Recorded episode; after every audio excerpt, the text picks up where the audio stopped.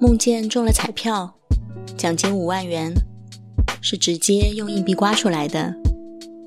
在睡梦中感受到了开心，带着一整天中大奖的幸福，也没有运气在现实中被夺走的担忧，这是有益身心健康的美梦。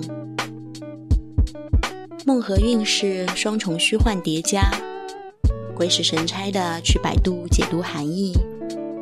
并没有什么科学依据，最后变成了自己说给自己听的段子。中彩票了，你做梦吧。留意到不同窗口框住风景的新鲜，成为看向世界的切入口。还未营业亮灯的白色小楼，走廊尽头的窗是遥远的光源。自然光线切碎绿色树叶，无风。静止，被窗格框成风景画作。忽然，一只飞起的鸟踩压枝条，被纯粹的动态吓了一跳。新居所的窗外是小区广场，有人固定打扫，但是从来没有在天亮时看见过。永远能看见的是矗立在广场上的雕塑，矩形线条扭曲在一起。是粉色麻花、红色麻花、彩色麻花。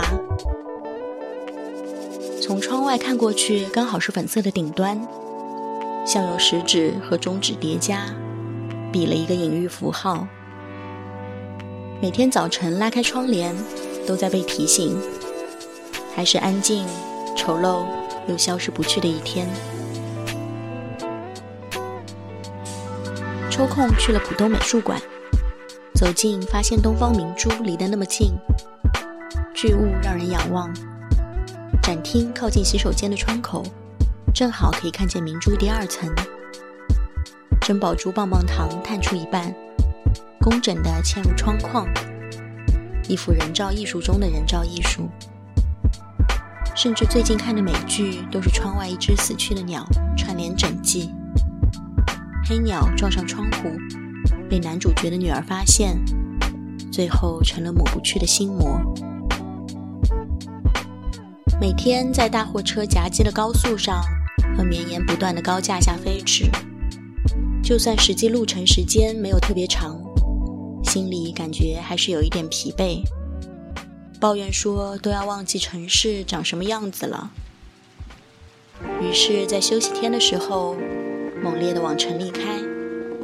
越过了延安高架，开过了东方明珠和静安寺，堵在城市的小路去买饮料，占用几分钟路边停车位，再回到房间看看窗外的粉色怪物，继续和房间里的甲醛怪物作战。新屋子还是有些装修气味，不确定家居柜子、沙发、床垫、墙壁、地板。是谁散发出的味道？喷完一瓶织物消毒剂，喷完一瓶空气清新剂，喷完一瓶橱柜除味剂，还下单了一个小型空气净化机。收到小伙伴寄来的蜡烛，为了小屋有个良好的呼吸空间，一直在努力。然后晚上开始关手机睡觉。秋天的序幕。去和内外空间一点点习惯。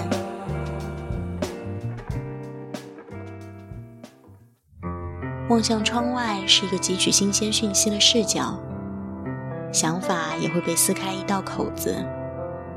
比如看到年长的创作者《煮鱼砧》的作者七十四岁发表了第一篇小说，看不出一丝沉木气息，描写年轻就像伴随一生未离去般清新。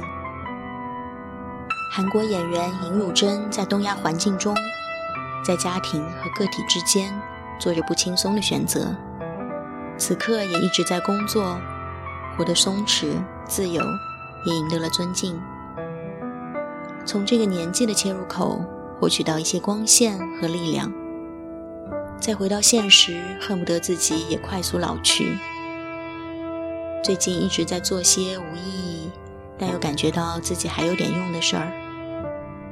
比如力驱动和用爱发电，如何可以找到体面的平衡。每次结束一场这样的谈话，都恨不得快速老去。发现最近的 ATM 机撤柜了，正在观察周边银行的位置，想着中午要大太阳出来取钱了。同车的伙伴背包里正好背着现金，还是妈妈放在床头柜上的爱心零用钱。准备存钱的人和找地方取钱的人，可以是一本电影的开头，以正正好的方式开启幸运的九月。那接下来，希望多多梦见中大奖。那就下一个五分钟融化时间，再见。